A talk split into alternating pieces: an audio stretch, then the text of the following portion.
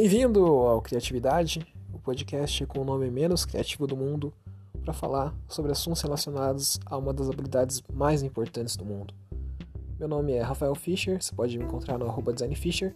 Não se esqueça de se inscrever e assinar o podcast. E sem mais delongas, vamos pro episódio de hoje.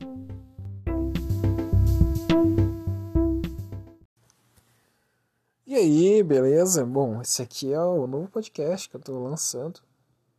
Já lancei alguns né, na minha vida. Enfim.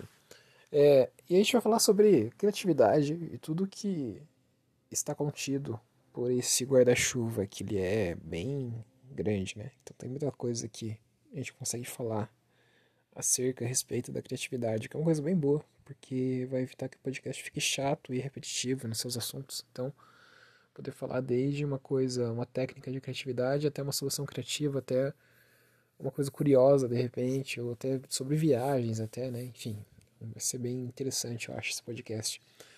É, e hoje eu queria falar, começar esse episódio, começar esse episódio não, começar esse podcast com um episódio que eu acho que é bem legal de comentar, que são os maiores, os cinco maiores mitos sobre a criatividade. Não necessariamente os cinco maiores, mas são cinco mitos aí que a gente costuma ouvir quando a gente fala de criatividade. Queria comentar um pouco sobre eles. Então, provavelmente você já deve ter ouvido falar, inclusive, algum deles, deve ter pensado algum deles. A gente vai tentar é, desmistificar esses mitos, desmistificar os mitos, olha só. E deixar eles um pouco mais, deixar essa, essa habilidade tão interessante que é a criatividade menos distante do nosso alcance. Então, vamos lá desmistificar né? Ela fala sobre cinco, cinco mitos da criatividade. O mito número um diz que você precisa ter um dom para ser criativo, ou seja, ser criativo é um dom no caso, né? Acho que fica melhor falar dessa forma. Ser criativo, né? Ser criativo é um dom. O que é um mito, né? É uma coisa que é furada, não é verdade, você não precisa. A criatividade não é um dom. A criatividade não é uma coisa. Porque quando a gente fala de dom, a impressão que dá é que é uma coisa nata, né? Que você nasce criativo ou você não nasce criativo. Então, se você não nasceu criativo, está ferrado. Você não vai conseguir nunca ser criativo, né? Você está excluído do, da possibilidade de ser uma pessoa criativa no futuro. E não é bem assim. Óbvio que existem pessoas que têm propensão e uma facilidade maior a ter ideias, a serem criativas, a enfim, explorar possibilidades e com isso gerar resultados mais criativos, entre aspas. Mas a realidade é que qualquer pessoa pode ser criativa. Então não é um, um dom, não é uma coisa única, exclusiva daquelas pessoas que nasceram com essa habilidade ou com essa facilidade em ser mais criativo. Não. Outras pessoas também podem desenvolver isso, podem melhorar essas habilidades criativas. Então, com certeza, né, a criatividade não é um dom, não é uma coisa nata, e sim é uma coisa que pode ser desenvolvida e pode ser aprendida.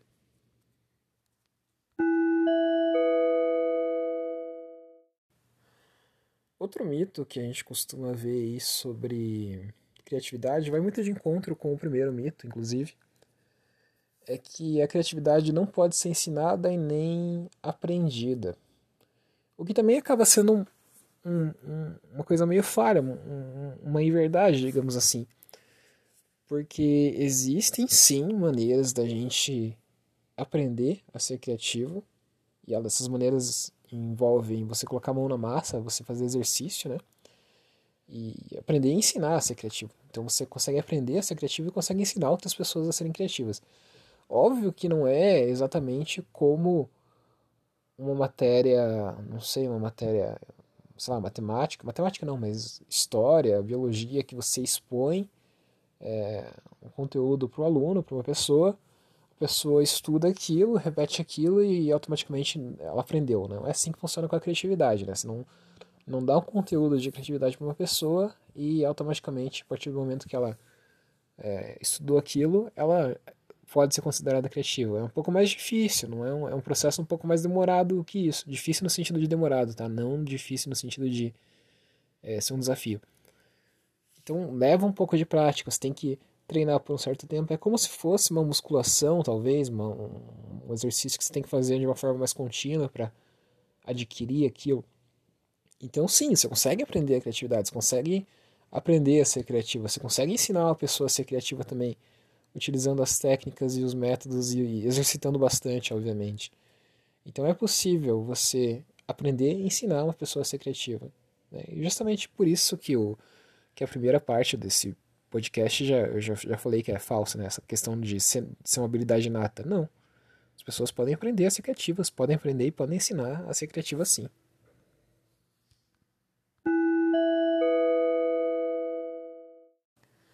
Bom, o terceiro mito aqui sobre a criatividade é que seria algo que acontece ao acaso. E na realidade não, né? A criatividade, assim, isso, esse mito de que a criatividade é algo que acontece ao acaso, vem muito daquela ideia, aquela idealização que a gente tem dos grandes gênios, né? O Da Vinci da vida, enfim, as pessoas que a gente acha que são grandes gênios, Steve Jobs, pessoal, tem, tem muita gente que acha que é um grande gênio e tudo mais, né?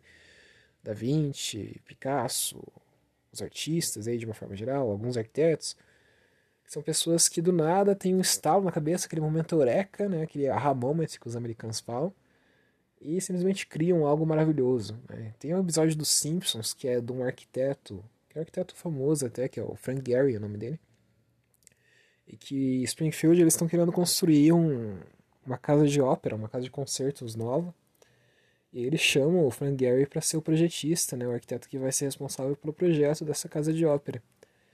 E aí, em dado momento, o Frank Gehry ele pega, faz um rabisco no papel, não gosta muito, amassa aquele papel, taca aquele papel no chão, e aquela forma que aquele papel cai no chão todo amassado, é, acaba sendo. Ele olha para aquilo e tem a ideia: nossa, esse aqui vai ser o projeto. Então é como se fosse uma coisa tão simples assim. Na realidade, não. É, o momento criativo, né, o, você conseguir gerar uma ideia criativa, entre aspas, é um processo longo, um processo que você tem que tentar uma vez é, perceber que não está muito bom aquilo. Você tenta uma ideia bem tosca, uma, uma ideia bem simples, percebe que aquilo não está muito bom, aquela ideia não está muito boa. Aí você vai, de repente, trazendo novas ideias e misturando umas com as outras, misturando aquela ideia anterior. Daí você tenta de novo. Aí você observa uma outra referência e uma outra pessoa te dá um feedback, te fala alguma coisa. Então você vai construindo aquilo aos poucos e isso, no fim das contas, aí sim você consegue, é, entre aspas, né, ter um, uma ideia, um, um, um aha moment, né, um momento eureka é, criativo. Então é uma construção, é uma coisa, um processo, né, uma coisa demorada, um, não é uma coisa instantânea, assim, não é um, um estalo de dedos, uma epifania, né, que você vai é, criar alguma coisa criativa. Então essa essa história de que é, o, a criatividade acontece por acaso, assim, acontece em um momento é, único, assim, e, e, que seria uma coisa que está muito relacionada com a sorte até, com, enfim, com fatores que a gente não consegue controlar. Não é bem verdade, né? Você consegue, com treino, com tentativa e erro, com uh, várias experiências, vários experimentos, vários protótipos, várias proposições de ideias, chegar numa ideia que seja mais boa, mais adequada, mais boa, né? melhor, digamos assim, e que de fato seja criativo. Então é toda uma construção, todo um, um repertório, um trabalho, um exercício que você faz. Óbvio que quanto mais você treina, mais coisas você cria, mais fácil aquilo fica. Esse ato de criar também fica para você, né? Então é muito mais provável que um arquiteto, ou que um cientista, ou que um empresário, empreendedor, ou que um pintor com anos de experiência tem esse momento, pareça ter esse momento eureka, né? De, ah, já sei o que eu vou fazer aqui, eu tenho uma ideia genial. Na realidade é toda uma construção de anos de experiência que ele teve, né? De tentativa e erro para chegar naquilo. Então, isso acaba sendo um mito, né? Essa coisa de que a criatividade é uma coisa que vem do acaso, que surge do nada, assim, é, é um mito completo. Outro mito que costuma ser falado sobre a criatividade é que não existe uma fórmula para ser criativo, não existe um sistema, não existe um, uma receita de bolo para criatividade. E dá para concordar em partes. Dá para concordar em partes, porque não existe uma fórmula única, não existe um sistema único, não existe um, uma coisa única para você seguir para você ser criativo. Mas existem sim abordagens, existem heurísticas, existem recomendações, existem ferramentas, existem técnicas que vão te ajudar a sistematizar a criatividade. Isso existe.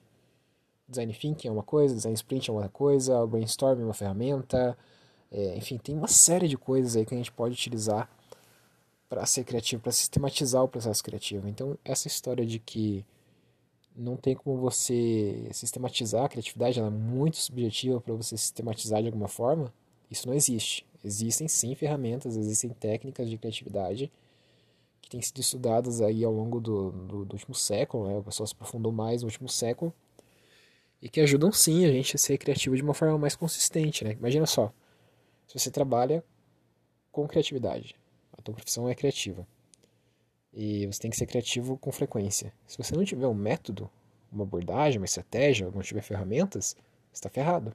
Você vai defendendo a casa sempre. Então, por isso que a gente utiliza esses, essas técnicas, essas ferramentas que facilitam o processo da criatividade.